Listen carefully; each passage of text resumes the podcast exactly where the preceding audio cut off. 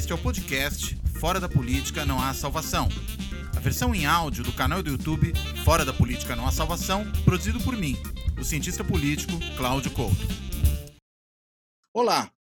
Esse episódio do Fora da Política Não Há Salvação tem um convidado super especial, o professor Marcos Nobre, da Filosofia da Unicamp, e que publicou recentemente um livro pela editora Todavia chamado Ponto Final, a Guerra de Bolsonaro contra a Democracia, que é um livro em formato eletrônico, está disponível para download.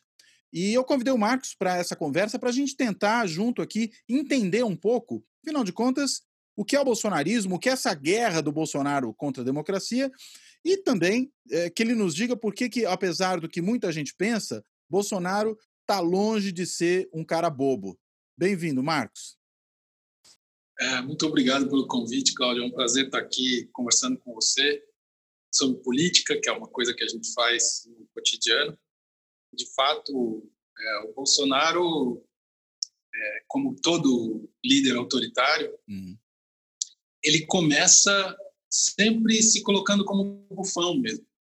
É, todo líder autoritário populista, ele aparece como bufão, ele aparece como alguém que é tacanho, que é grosseiro, que é tosco. As pessoas falam, mas ele é tosco mesmo. Falo, mas não importa, porque quando você é, se coloca isso em termos políticos, isso muda completamente a equação.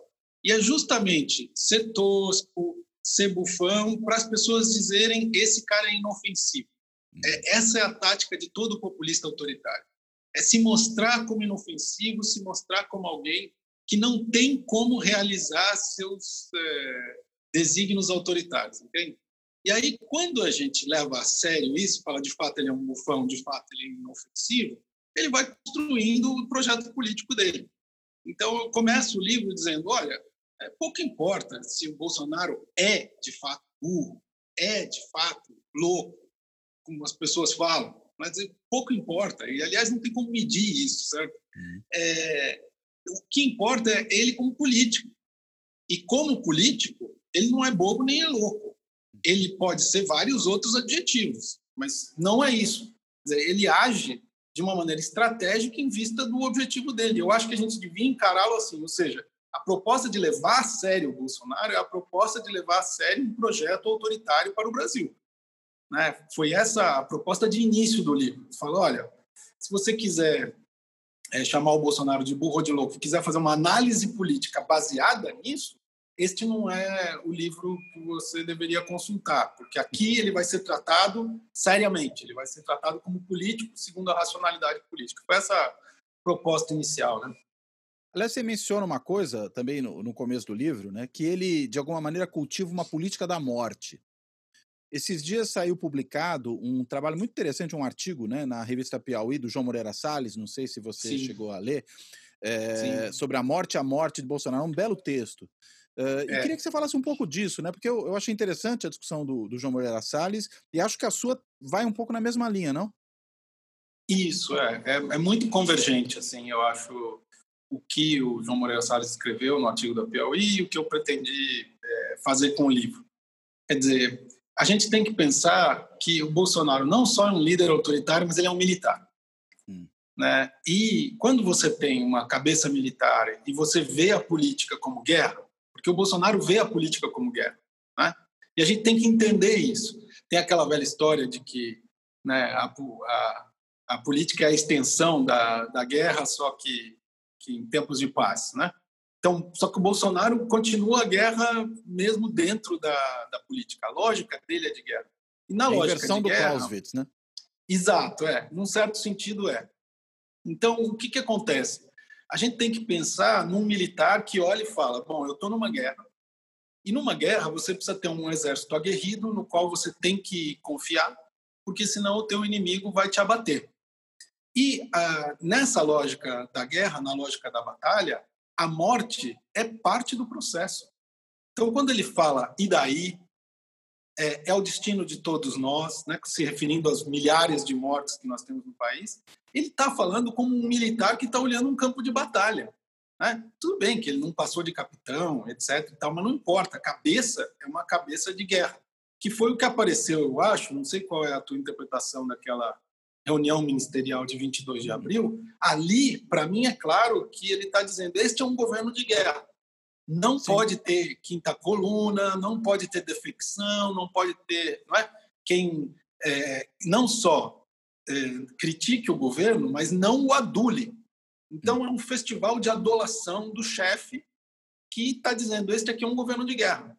Quem não topar a guerra vai para fora, que foi o que aconteceu com o Moro. Sim, e né? com o Mandetta, né? E o Mandetta antes, né? Sim. É, então, ele, ele foi expurgando realmente o governo dele é, de tudo aquilo que ele achava que podia ser uma traição interna, podia ser oposição é, interna. E com isso, então, daí a gente chega na questão da, da morte, né? É uma lógica da morte mesmo, porque é, não importa a vida nesse cálculo. E, e aí eu acho que o João Moreira Salles pegou muito bem é, quando ele está querendo dizer não só ele tem politicamente ele tem uma lógica da guerra, mas vamos dizer como indivíduo ele cultua é, uma, uma lógica da morte. Né? Então você é como se você juntasse o indivíduo e o político, porque quando a gente faz análise, né, Cláudio, o que a gente tenta fazer é olhar a, a, política do ponto de vista da instituição, do ponto de vista do indivíduo e suas opções políticas na, na instituição, né? Quais são as possibilidades, qual é a margem de manobra que tem cada indivíduo dentro da instituição? É, o que eu, eu acho que o artigo do João Moreira Salles veio a fazer é acrescentar a lógica, vamos dizer, quase que psicológica desse indivíduo, né? Sem, com isso, dizer, olha, ele é louco, ele é burro, entendeu? Hum. Então, por isso que eu achei que é uma coisa que vai que é muito convergente com, com o que eu escrevi, porque é uma maneira de tratar o Bolsonaro como um indivíduo que, que, não, que não diz, olha, ele é louco, ele é burro. Isso não importa. Você tem um, o, o, a, o, lado psicológico do indivíduo que é um político, né? Como se você uhum. juntasse os dois lados. Foi assim Agora, que eu li. Você, é interessante, você associou isso ao fato dele ser oriundo do meio militar, né? Agora, Sim. você não acha que é possível pensar militares que entram na política sem levar para dentro da política necessariamente essa lógica da guerra e, e, a ideia de um culto à morte, inclusive? Porque no bolsonarismo o que a gente vê às vezes é mais do que pura e simplesmente a morte como eventualmente uma consequência inevitável do conflito, da guerra, ou como o Bolsonaro gosta de dizer, da vida. Mas a gente vê a morte quase que como algo a ser cultuado, né? Uh, me lembra um pouco aquele Milan Astrei da, da, da, do franquismo, né, que era talvez era um falangista, portanto alguém da ala fascista propriamente do, do franquismo, que dizia viva la muerte, abajo la inteligência, né? E o bolsonarismo às vezes parece que contempla essa mesma perspectiva da morte. Que, que eu, eu não sei, a minha leitura é que às vezes isso talvez tenha mais a ver com uma radicalização ideológica, não necessariamente de origem militar, do que com militarismo. Como é que você enxerga isso? Eu acho que essa palavra que você falou, militarismo, é importante. Quer dizer, hum. não confundir militares com militarismo. Hum. Porque você pode ter uma concepção militarista da política é, sem ser militar, ou sem ser do exército, ou sem ser das forças armadas. Entende? As duas coisas são separadas. Então, é, inclusive porque o bolsonarismo são muitos. Né? Sim. Então, né, tem todo o exercício das pesquisas de opinião para mostrar como você tem três camadas de bolsonaristas, pelo menos. Né? Aqueles fanáticos mesmo que seguem cegamente o que o Bolsonaro é, diz, aqueles mais ou menos entusiastas e aqueles pouco entusiastas. Vamos dizer, tem essas três é, camadas. E os pouco entusiastas, ao que tudo indica, abandonaram o, o Bolsonaro já, né? É, se a leitura das pesquisas estiver correta. Então, é, é importante a gente ver a diferença dentro dos bolsonaristas, mas ver que essa parcela que é fanática, que o, o nosso colega Reginaldo Prandi calculou em 15%, hum. né? Num artigo muito bom para a Folha, analisando Sim. a pesquisa do Datafolha, esses 15% de fato tem isso, tem um culto da morte, um militarismo é, muito exacerbado. E isso tem que ver de fato com a posição autoritária antes de qualquer outra coisa. Como uhum. você falou, falou tem, tem muitos militares que foram para a política e ocuparam postos muito altos e que não levaram para a política a lógica militar. É, ou militarista, agora, né?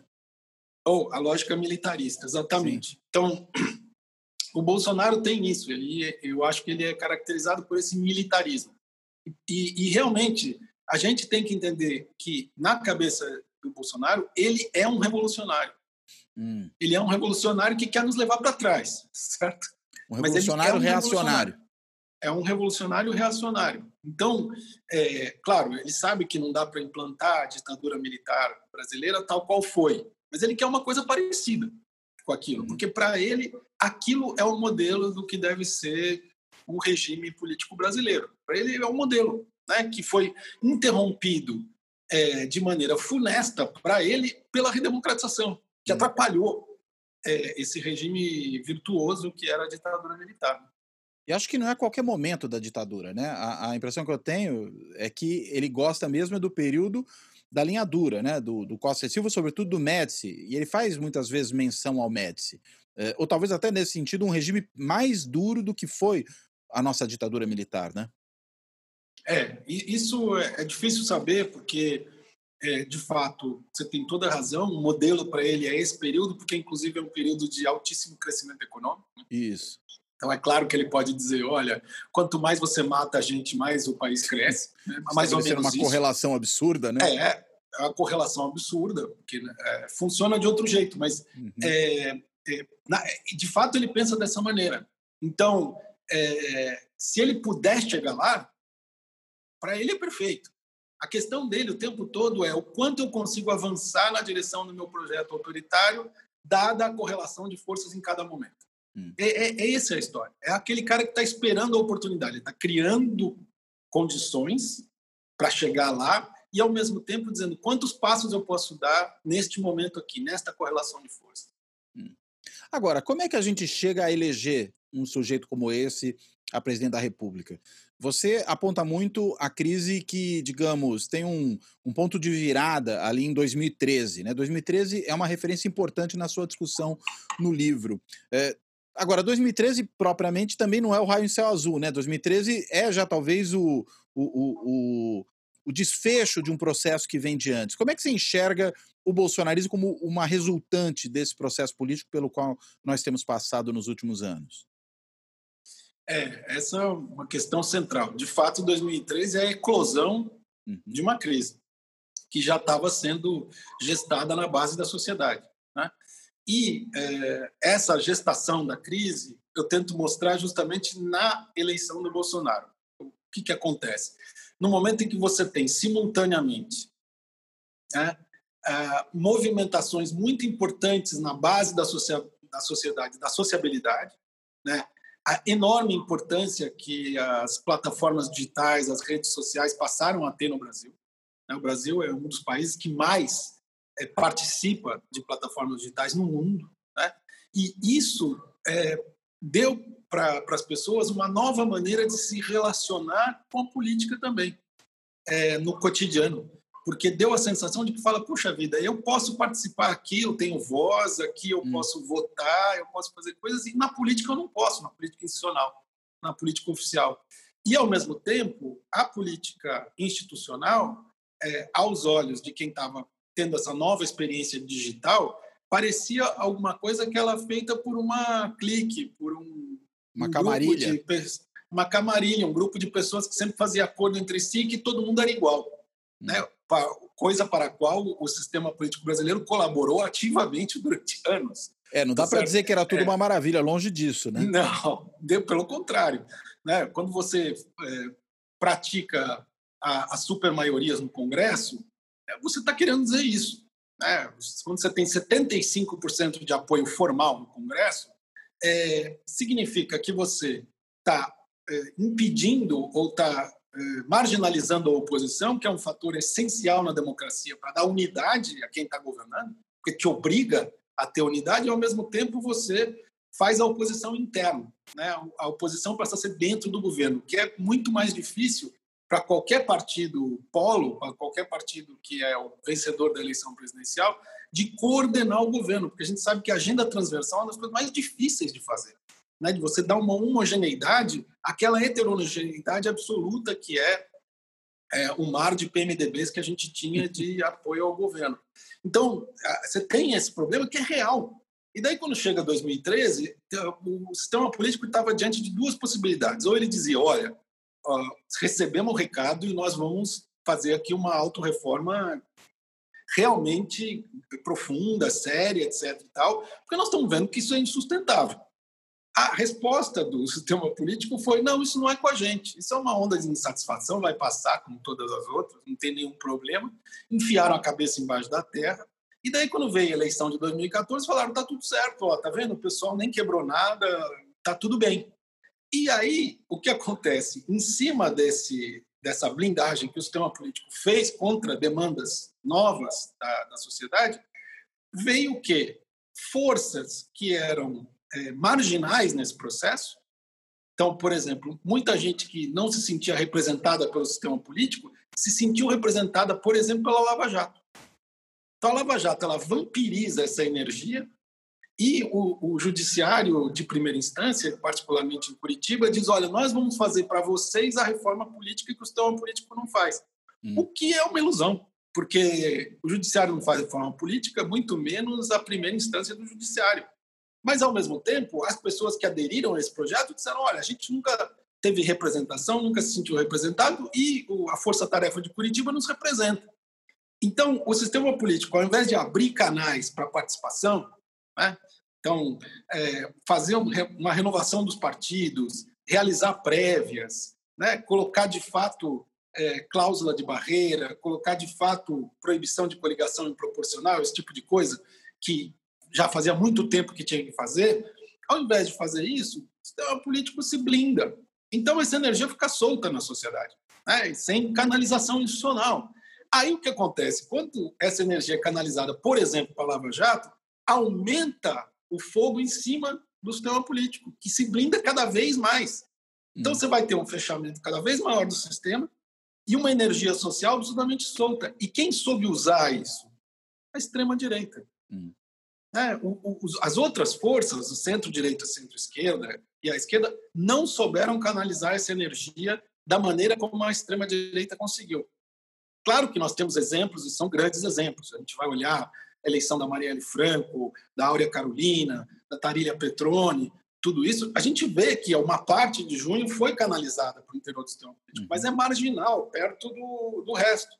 E eu acho que isso, Cláudio, tem uma relação com justamente os, os grupos sociais que se sentiam excluídos desse grande eh, acordo petista, da, da Pax Lulista, vamos dizer assim, eh, principalmente do segundo mandato. Então, assim, é, quem não era campeão nacional dizia: bom, peraí, eu não tenho recurso do BNDES, tá certo? Quem estava é, lá recebendo multa ambiental lá do agronegócio, dizendo: peraí, o cara está me multando e eu estou carregando o Brasil nas costas. O, é, os militares de baixa patente olhando aquilo falando: olha, estão xingando a gente na Comissão da Verdade e ninguém fala nada. É, os, é, é, e os de alta patente também, né? Então, mas os de alta patente, eu acho, Claro que alguns da reserva aderiram ao Bolsonaro muito cedo, mas uhum. uma, a, a, parte importante da cúpula na ativa, não digo na reserva, uhum. é, é, meio que aderiu à, à campanha depois da facada, porque viu que era inevitável que não tinha jeito. E claro que as Forças Armadas, vamos dizer, a parte das Forças Armadas que tem ainda alguma é, visão de, de longo prazo, fala: olha, isso aqui é uma encrenca. Isso aqui é uma encrenca, porque vai ter uma identificação do governo com, com, com as Forças Armadas, e isso é um problema, tá certo? Agora, tem o outro lado também, que é o fato das Forças Armadas se sentirem excluídas, na visão delas, indevidamente e injustamente no processo político, hum.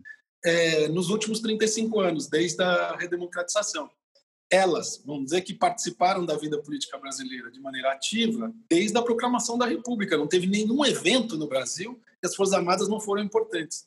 Então, também é um jeito de dizer: olha, nós queremos participar. Claro que dentro do, das Forças Armadas tem duas correntes sobre isso. Uhum. Nós queremos participar e liderar e é, sermos tal. E tem uma outra parte dizendo: não, olha, é, nós temos um modelo americano. Quer dizer, que é completamente diferente, né? Que é completamente diferente. Ou seja, nós temos quadros, nós investimos em formação, nós queremos o progresso do país e nós queremos participar dos governos como qualquer outra corporação participa.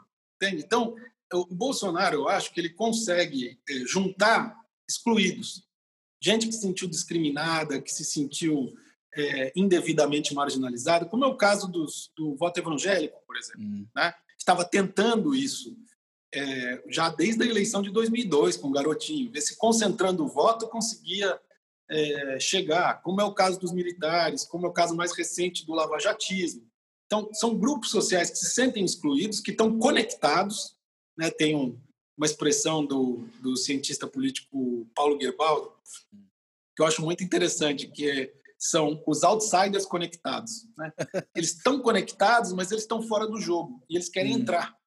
E eles entram dessa maneira. Então, como, como em todo lugar do mundo, é, eleição de populistas autoritários é uma coalizão de conveniência. Tá certo? Hum. Vai depender do populista autoritário é, conseguir ou não administrar essa coalizão. Eu acho isso importante para a gente não achar que a eleição do Bolsonaro se deve apenas ao antipetismo. Uhum. Se a gente uhum. achar isso, a gente não vai conseguir entender a raiz profunda disso e como a gente sai dessa encrenca. Certo? Então, por isso, essa resposta foi meio longa, mas é que começa antes de 2013, né? Foi, você me colocou uma tarefa bem, Não, é importante também. Porque é interessante que você vai apontar que tudo isso acaba, de alguma maneira, desaguando numa crise de funcionamento das instituições, né? Que é um outro aspecto que você trabalha no livro. 2013, você lembrou aí, acabou não tendo do sistema político institucional a resposta que se poderia esperar.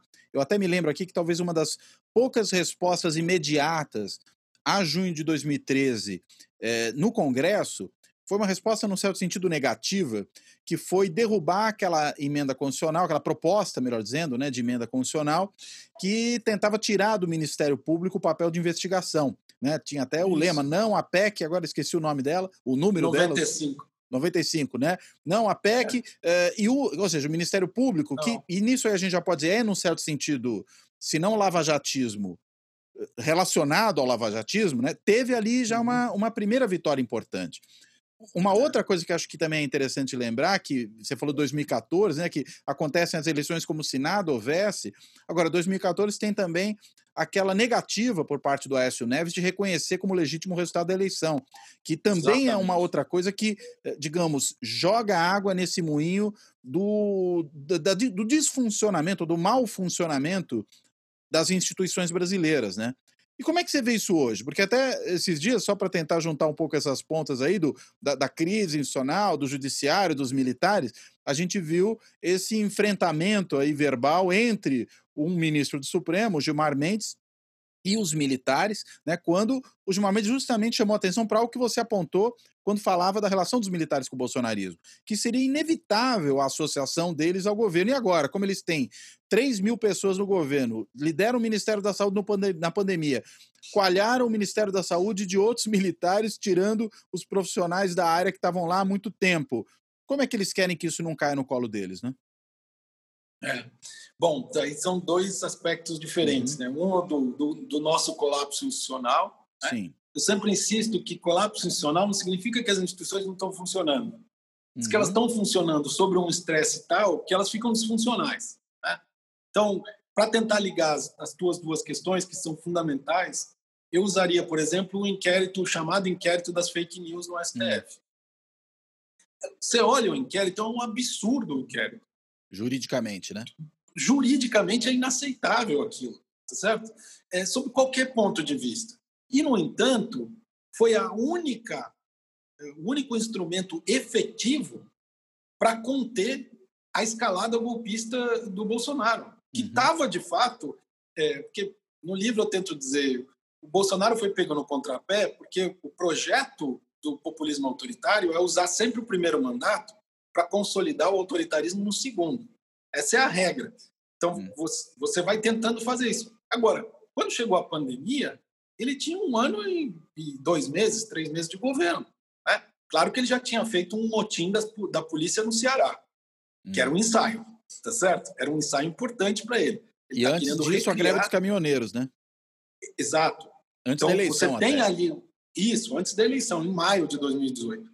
Então, você tem ali uma organização de, de forças golpistas que não é brincadeira. Né? Uhum. Muitas polícias estaduais não respondem mais a seus governadores hoje. Dizer, o bolsonarismo é vencedor sobre esse aspecto. Nós temos que tomar isso muito cuidado, porque o Bolsonaro é um chantagista. Ele vai querer chantagear as Forças Armadas com as polícias e vice-versa. Uhum. É, é, é, muito perigoso. Esse sujeito é realmente perigoso. Ele é golpista de verdade, não é uma coisa. É, mas, enfim, é, ele estava preparando o, a, a, a, sua incursão autoritária, como o Orbán fez na, na Hungria, da mesma maneira. Mas ele foi pego pela pandemia. Você olha e você fala, bom, não tenho condição ainda de fazer o meu projeto autoritário. Mas ele fez um ensaio para ver que forças ele tinha. Ele passou dois meses tentando ver o que dava para fazer naquele momento com aquela correlação de forças. Ele viu, olha, não dá. Mas eu já mostrei para o pessoal o caminho. Então, isso é, é, uma parte. Aí, quando vem o inquérito da, das fake news, foi a única resposta institucional efetiva que a gente teve, hum. que realmente bloqueou. Agora, você vai olhar e você fala, a única resposta institucional efetiva é de um inquérito que é juridicamente absurdo. Hum. E, no entanto, a gente tem que apoiar. Então, nós temos uma situação completamente Surreal. insana. Surreal, porque a gente tem que apoiar um inquérito que é juridicamente absurdo, porque é a única maneira de se contrapor o golpismo.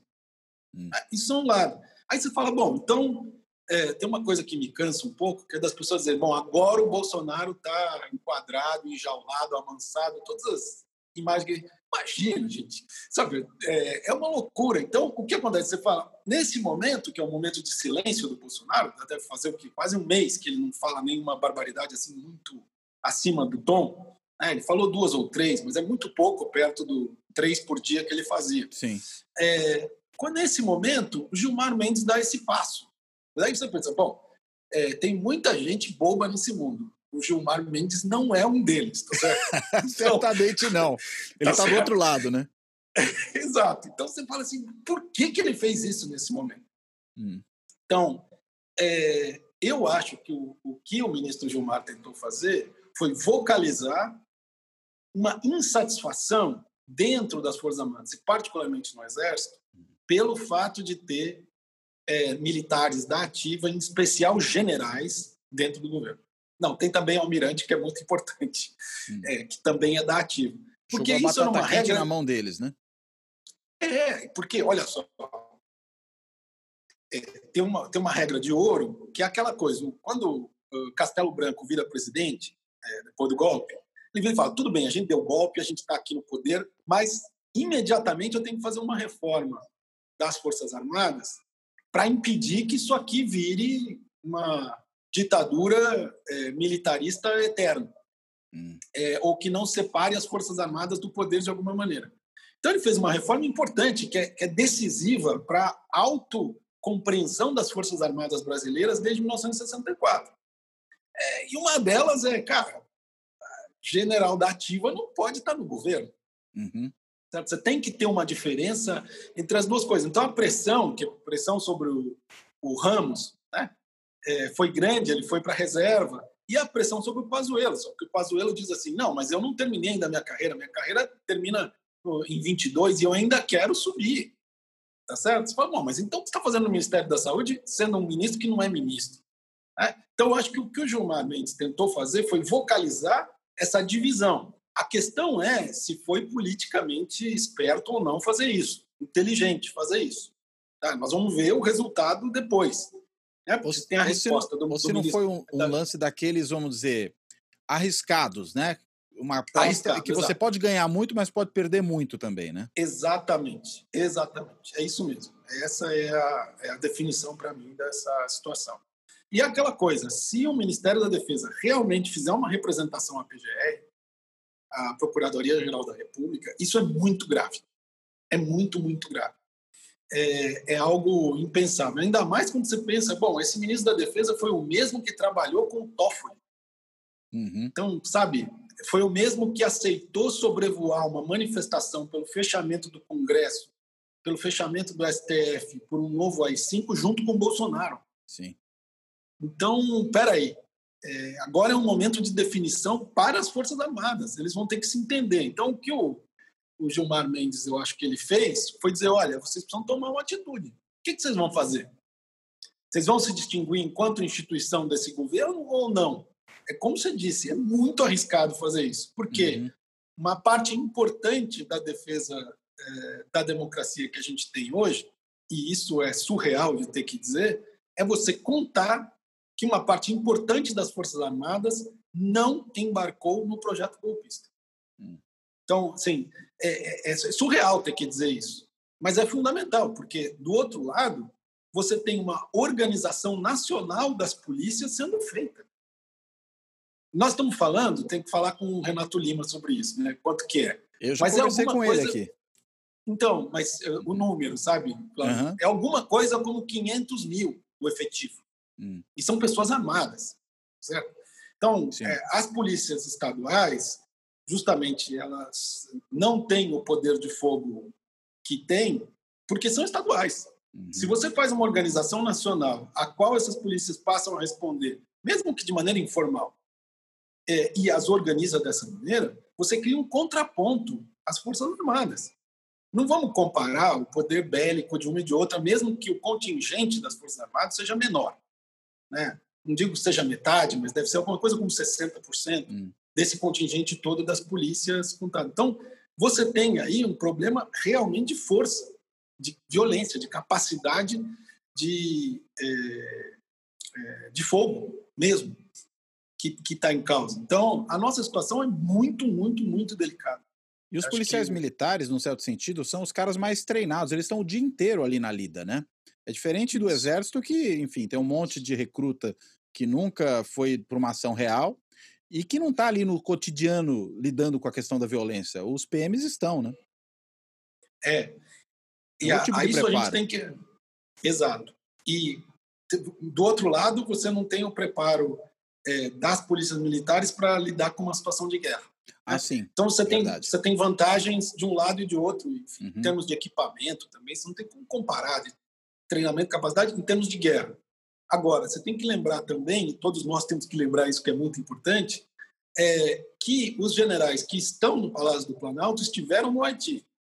Uhum. Comandaram tropas no Haiti em situações que são situações muito semelhantes ao que as polícias militares enfrentam em favelas, etc. Uhum. Que o general, o principal general, que está dentro do Palácio do Planalto, foi o interventor no Rio de Janeiro Sim. em 2018. Também lidando é. com esse tipo de situação. Tá né? certo? Exatamente. Então, é, eles têm uma certa experiência disso importante, e, e, nós temos que levar isso em conta. Né? Que a gente tem aqui pensar a democracia brasileira em termos de capacidade bélica de polícias militares, de forças armadas e do seu treinamento ou não, já é algo muito preocupante. Muito preocupante, eu acho.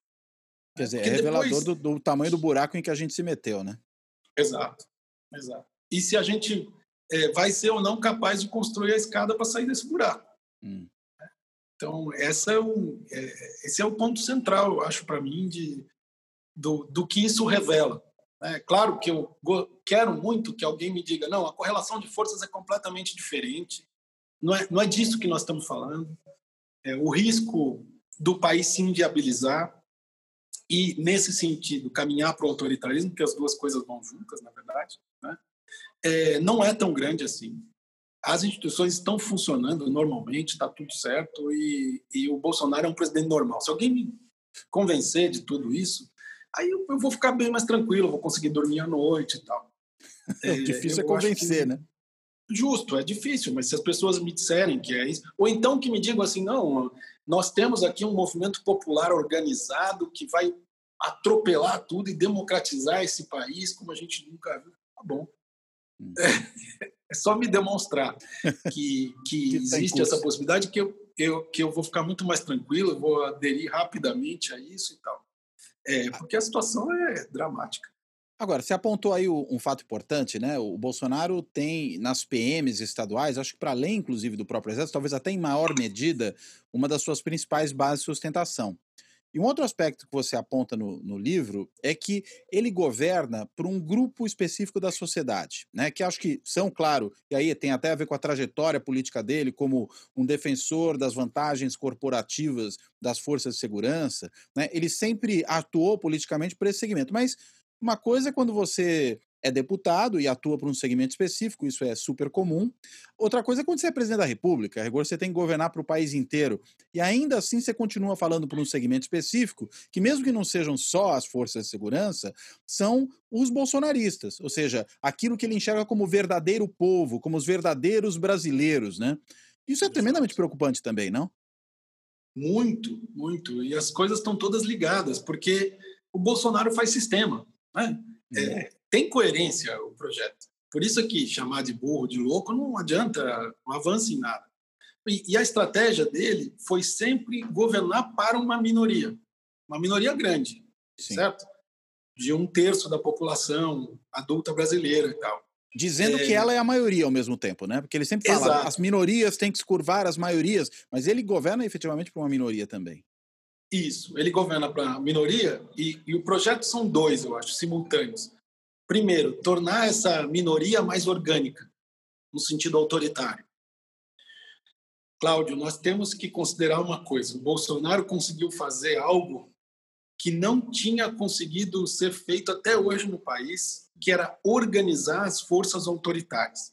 A gente sabia que tinha sentimento autoritário, que tinha expectativas autoritárias no país, mas era um sentimento disperso e desorganizado. Né? O máximo que tiveram foi Enéas Carneiro, tá certo? que era caricato. Você não teve. Né? Bem, o Bolsonaro Isso. também era caricato até aí. O, o, Bolsonaro também. Então, é sempre assim. É sempre assim. O líder autoritário sempre aparece como caricato. Não é possível, não é, é um bufão, é sempre assim. Então, assim, vamos parar, vamos, vamos levar a sério o caricato, né? É, levar a sério. Mas o Enéas não teve, teve uma votação expressiva em 89, uhum. foi, é, Terceiro colocado. Etc, Exato. Terceiro colocado ele foi em 94, só corrigindo. 94, 94 é, mas ele teve, colocado. Isso, 89 e 94 foi, foi impressionante o que uhum. aconteceu. Ele montou ali uma candidatura. Então, você tem um sentimento autoritário meio difuso, mas depois se perdeu. Uhum. O Bolsonaro tornou isso orgânico. É a primeira vez que a gente tem forças autoritárias no Brasil organizadas é, em rede mesmo, em torno de um líder. É a primeira vez. E nós vamos ter que lidar com isso agora por décadas, porque está aí e é incontornável. Certo? Então, Vamos dizer que seja 15%, se o exercício do Reginaldo Prandi estiver certo, com a margem de erro e tudo, tá? Mesmo assim, o que, que acontece? O Bolsonaro diz, olha, eu tenho um terço de, de aprovação da população, é para esse terço que eu governo. Né?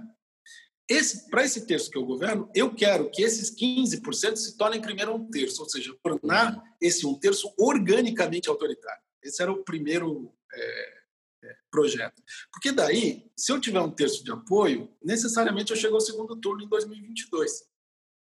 E com esse terço orgânico, eu consigo, de fato, dar o passo autoritário que eu quero dar. E, ao mesmo tempo, eu vou destruindo as instituições existentes por dentro, como faz todo populista autoritário. Né? Então, você coloca no Ministério do Meio Ambiente alguém que destrói o meio ambiente, você coloca alguém numa fundação antirracista que diz que não tem racismo, é, e assim por diante. A gente pode dar todos os exemplos que quiser. Ou seja, é, você, por dentro da instituição, é, atua contra o objetivo e uh, uh, a meta dessa instituição, tal como ela foi criada pela Constituição de 88, que é o grande inimigo, aliás, né? uhum. né? a Constituição de 88. É um por isso que ele, o Guedes, né? Exato. E é um destrutivo por dentro. É, uhum. vai corroendo por dentro a instituição. Então ele estava fazendo as duas coisas e é, avançando esse caldo é, do AI-5, do golpe, etc. Então, estava é, é, bem preparado. E, dentro disso, as forças de segurança, assim como uma parte importante do, do voto evangélico, por isso que eu digo, voto evangélico e o bolsonarismo fanático não são a mesma coisa. A gente precisa saber distinguir bem, porque nós temos que ganhar as pessoas de volta para o campo democrático. Nós temos que isolar esses 15%, se forem 15%. Tá certo? É, mas ele governava para esse terço. E é, dá certo por quê? Porque os outros dois terços se dividem. Uhum. Não é? Porque é, os terços eram é, aprovação, rejeição, nem aprovação, nem rejeição. E cada um estava preocupado é, nesses dois outros terços em é, fidelizar o seu eleitorado. Dizer, olha, eu não tenho nada com isso, é, o Bolsonaro está fazendo o papel dele, eu estou fazendo o meu. Sim, só que tem um cara que está querendo destruir o jogo, levar a bola embora. É, sim, é, e o, os partidos políticos continuam fazendo cálculo eleitoral. É, veja, você faz cálculo eleitoral quando a democracia não está em risco. Porque assim, Sim. o nosso problema não é se tem eleição ou não, é qual o sentido da eleição. Uhum. Porque uma, uma democracia meramente eleitoral, é justamente o caminho do autoritarismo. Se for só eleição, né, você mencionou o exemplo do Aécio Neves, né, a, a, aquilo que foi realmente avançar a linha definitivamente do PSDB de não, não reconhecer é, o resultado e não só isso, dizer que houve fraude e questionar uhum. a urna eletrônica. Foi um tiro no pé, né? Quer dizer, exato. Então, assim, não tem só é, esse lado de, da democracia só eleitoral, tem também aquilo que é a tal da quebra das regras informais de funcionamento das instituições. Uhum. Então, foi tudo junto, assim, num bolo é, de uma vez. Então, assim, ou o sistema político brasileiro acorda e diz: olha, tem alguma coisa aqui muito grave que está acontecendo e a gente precisa fazer uma repactuação da democracia, vai voltar para trás. Uhum. Dizer para as pessoas: não, tudo bem, a partir de agora, tudo que aconteceu antes de 2013 vai voltar. Falo, não, mas aconteceu em 2013, então tem que ser para frente. Tá certo? Não pode ser prometer voltar para trás, porque não vai resolver o problema. Então, é, essa repactuação é difícil, porque nos últimos anos o sistema político entrou em autofagia, começou a se, se engolir a si mesmo né? e a se autodestruir, e isso provocou divisões que parecem hoje insuperáveis. Então, é difícil de você fazer as pessoas sentarem na mesa e conversarem, já é difícil. Hum. Ainda por cima, você tem, é, não bastasse é, essa dificuldade, você tem a dificuldade de repactuar a democracia, quer dizer, construir instituições novas. Então, dizer assim, eh, STF, esse tipo de coisa, como não permitir que o Lula vire ministro, para citar o ministro Gilmar Mendes uhum. de novo, não pode. tem coisas que não pode é, fazer. Sabe, o tipo de interferência não pode fazer, você precisa repactuar isso, uma repactuação institucional, uma repactuação de regras de competição eleitoral, é, sabe, de funcionamento dos partidos, né, Cláudio? É, é, é uma uso, tarefa hercúlea. E não o uso discricionário das instituições, né? Que esse é um dos grandes problemas, né? Usar de, do jeito que lhe convém naquele momento, né? Exato. Quando um indivíduo é, fala e age como se ele fosse a instituição, aí Sim. já foi. É um problemático. Já foi. É, Agora, já foi. é interessante que, é que, que você, acontecendo. você apontou um, uma questão, Marcos. Você mostrou o seguinte, que, de um lado, a Lava Jato, o lavajatismo, pavimentou o caminho para a ascensão ao poder do bolsonarismo. Por outro, é, você indica também o seguinte, que assim como o governo Temer seria um governo, digamos, de estancar a sangria, talvez a própria escolha do Bolsonaro foi percebida por muitos setores aí da, da classe política como também um fenômeno para estancar a sangria. Tanto que isso deságua no que você aponta ali, que é um tripé né, de sustentação do Bolsonaro, que se tem, por um lado, os apoiadores fanáticos e as forças de segurança, militares e polícias, também tem o Centrão, né? E agora, formalizadamente, o Centrão. Como é que a gente junta essas pontas, né? Do lavajatismo ao bolsonarismo ao Centrão. Como é que você conecta esses pontos? É, é no, no, livro é, são várias páginas, né? Uhum. Para tu poder é, pretender indicar, pelo menos, né, se não demonstrar isso. Mas, de fato, no momento em que o Bolsonaro, como alguém que teve no Congresso Nacional durante 28 anos, traz o Moro para o governo, a ideia justamente é neutralizar a Lava Jato. Hum. Né? Aquela história de é, é, seus amigos perto, seus inimigos mais perto ainda. Certo? certo? E nesse momento, o sistema político olhou e falou assim: bom, estamos garantidos. Neutralizou, Porque né? Porque está neutralizado. E, de fato, se for olhar as operações todas, por que, que a Lava Jato voltou agora? Surpresa, né? Porque o Moro saiu do governo agora? e o governo está num momento, vamos dizer, de certa debilidade, né? Exato. Então, é, o que, que acontece? Aí o, o, o sistema político, quando é, o Bolsonaro manda o Moro embora, é, o que também era uma reivindicação dos militares, porque tento mostrar isso no livro, quando você tem lógica de feudos no governo, é muito difícil fazer agenda transversal, fazer coordenação de governo. Então, os militares precisam acabar com os feudos, inclusive o do Guedes. tá certo?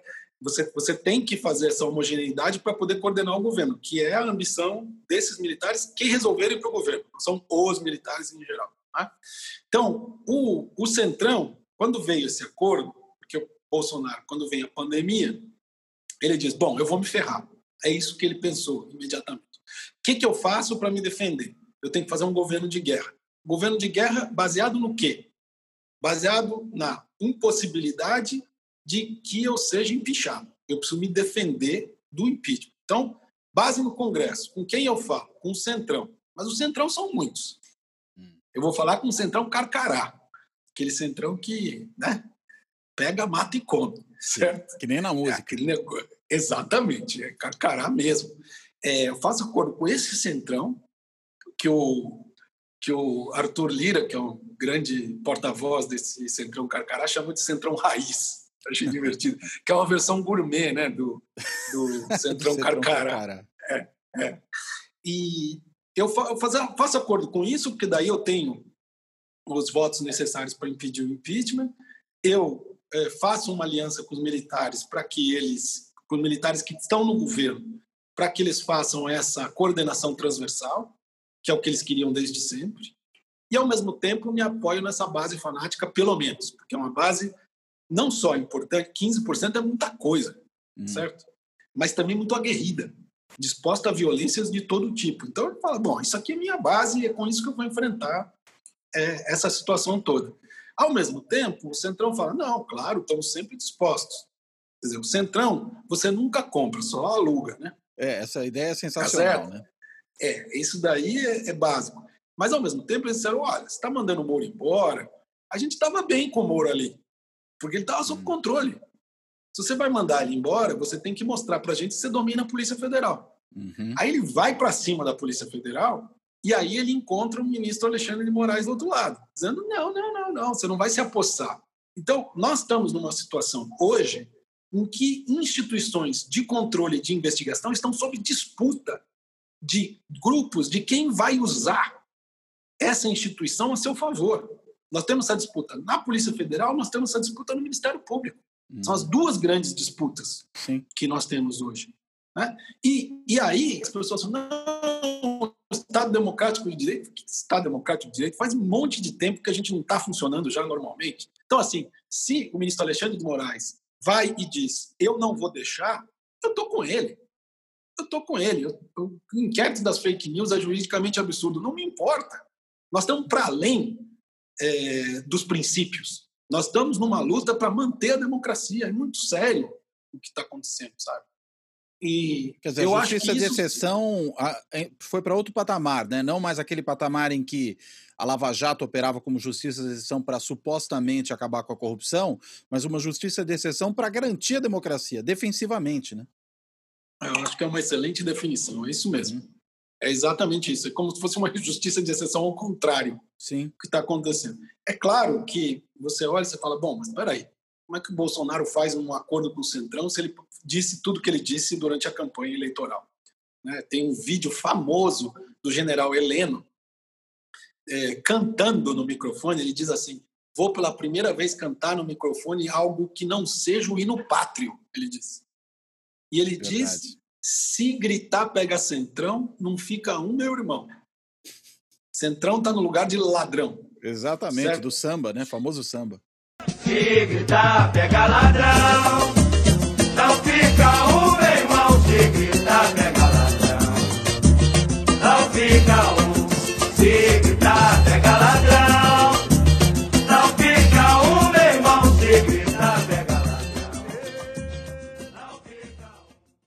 do famoso samba. Então, assim, como é que esse cara vai fazer o um acordo com o Centrão? Fala, bom, pode ser que ele não consiga convencer um terço de apoio que ele tem, mas ele vai convencer os fanáticos.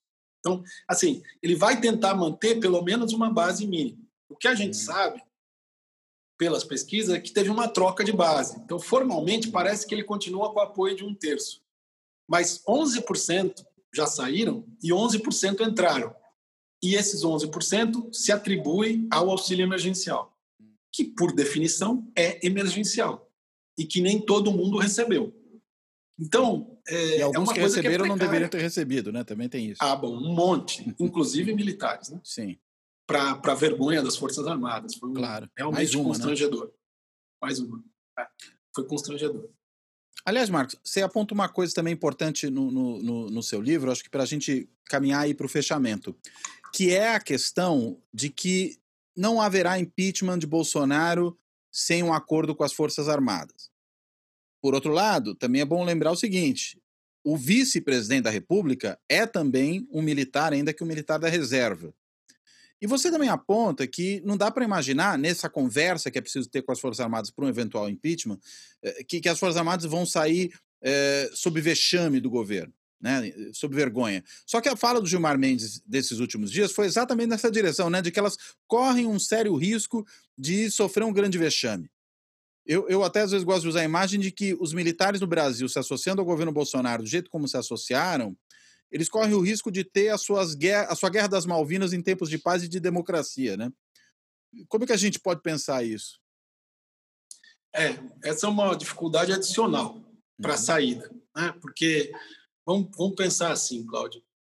É, teve um presidente que sofreu impeachment ou não sofreu, mas é, renunciou antes, a, alegadamente por corrupção.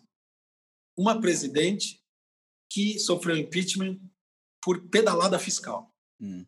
E quando nós temos um presidente que põe o país inteiro em risco, vidas de brasileiros em risco, que provoca mortes desnecessárias, um presidente que atenta contra a democracia de maneira aberta, nós vamos dizer, não, tudo bem, no caso dele não vai ter impeachment. Do ponto de vista político, isso é uma catástrofe. Você fala, não, mas é pior ter um terceiro impeachment em tão pouco tempo. Fala assim, como assim? Sabe? É, ou a gente caminha de fato para afastar o Bolsonaro, ou nós temos um precedente gravíssimo da democracia brasileira. Quer dizer, olha, o presidente pode atentar contra a democracia, o presidente pode colocar o seu próprio país em risco. Isso é muito grave. Né? Aí você diz, bom, mas quais são as condições para o impeachment? A gente discutiu já. Como é que forças políticas que se mataram nos últimos anos, que atiraram uma nas outras de maneira selvagem, vão sentar na mesma mesa e repactuar a democracia, que é um negócio enorme, muito difícil. Aí é complicado. Uhum. Mas você tem uma complicação maior ainda, que é militares e evangélicos não vão sair desse governo humilhados, que eles estão em aliança, inclusive. Certo? É, por quê? Porque isso repetiria, na visão das Forças Armadas, falando especificamente das Forças Armadas, repetiria a saída de 1985. Como se fosse assim, as Forças Armadas saem humilhadas é, de 21 anos de ditadura. E eles não vão admitir que isso aconteça isso novamente. Portanto, eles querem uma saída honrosa. Hum. E essa saída honrosa é, passaria justamente por um impeachment que fosse mantido o general Mourão. Eles dizem, não, a gente caça no TSE. Então, olha, gente, você não terceiriza você não terceiriza a responsabilidade política. Tá de novo jogando para o judiciário, né? De novo jogando para o judiciário. Não é possível isso, tá certo? Então, você vai, não, faz um duplo impeachment. Não faz duplo impeachment, certo? É, agora, vamos pensar o seguinte: o que, que seria o problema nisso? O problema seria que essa negociação toda, além de ser complicada, teria que envolver os militares e teria que envolver o general Mourão. Agora, quando você faz frente ampla, não é uma coisa bonitinha que todo mundo sai se abraçando. Não. É você senta na mesa e xinga o cara Fala, olha, você me passou rasteira, você me deu soco na boca, tiro pelas costas, tudo isso. É, isso é um absurdo, você não vai fazer isso de novo. Agora, eu sentei aqui porque eu quero negociar com você, mas eu vou te xingar muito. E isso acontece com todo mundo. E, é, não é negociação bonitinha, é dura. E a negociação, se houver um impeachment, é a negociação é o seguinte, olha, ok, se vocês não querem sair humilhados desse governo, vocês têm que fazer um pacto aqui de que o governo que vier depois do governo Bolsonaro não será um governo de continuidade. Ou seja, não será um governo populista, muito menos autoritário, não, não terá esses traços ultraliberais eh, ensandecidos, que são só no discurso, mas mesmo uhum. no discurso são muito prejudiciais. E, sobretudo, vocês têm que prometer que vai ter um governo que vai governar. Porque a proposta do Bolsonaro nunca foi governar. É então agitar, você vai ter um governo né? normal. Exato o cara está em campanha permanente. Por quê? Uhum. Porque ele quer implantar o autoritarismo. Então, é, a, como teve a negociação para o governo Itamar, certo? Uhum. Fala assim, olha, não pode ser um governo de continuidade em relação ao governo Collor. Né? Tem que mudar. Então, o tamanho da tarefa é gigantesco, mas o tamanho da ameaça também é. Sim. Né? Então, acho que é, a gente tem que pensar isso. É claro que o sistema político brasileiro está em frangalhos e está é, passivo, está incapaz de tomar de fato a dianteira das coisas como deveria fazer. Então, assim, a única saída é a sociedade empurrar Mas para a sociedade empurrar, as pessoas que pararam de almoçar com a família no domingo, que saíram do grupo de WhatsApp, tem que voltar e dizer, gente, peraí, Hora de Tem alguma retomar, coisa muito né? errada acontecido aqui. Vamos retomar o grupo, vamos. Né, almoço de família complicou um pouco na pandemia, o isolamento, mas vamos retomar as relações e dizer: olha, tem uma ameaça muito grave aqui, a viabilidade do país, né, a, a democracia. Né? Tenho essa impressão de que é, a tarefa é gigantesca, mas nós temos que chegar lá. Não vejo alternativa. Se alguém me disser, não, tem uma alternativa, eu falo, ótimo é, tô, tô dentro. tô precisando, né? Tô precisando muito. Exato. Tá bom. Marcos, muito boa essa conversa. Muito obrigado aí pelo, pelo aceite, foi muito interessante. E eu só te devolvo a palavra aí. Opa, eu devolvo a palavra para o encerramento, para você ter aí as suas palavras finais. Não, queria te agradecer, Cláudio, pelo, pelo convite, pela conversa. É, a única coisa que eu lamento é não ter conversado com você antes de publicar o livro, porque tem né, umas três ou quatro formulações que você fez que eu teria copiado. Daria os créditos tudo, mas tudo eu teria copiado. Muito bom. Seria, foi um grande prazer. Obrigado, Marcos. Eu agradeço então ao Marcos, agradeço aqueles que nos assistem no canal do YouTube, nos escutam no podcast uh, e peço a todos que se inscrevam no canal, assinem o podcast, porque isso é muito importante para reforçar esse trabalho aqui. Até a próxima. Além do podcast, disponível em 16 agregadores, dentre eles o Podcast Addict, o Anchor, o Apple, o Deezer, o Google Podcasts, o Spotify, o Stitcher e o TuneIn, o Fora da Política Não Há Salvação também está no canal do YouTube. Visite o nosso canal do YouTube, curta e se inscreva.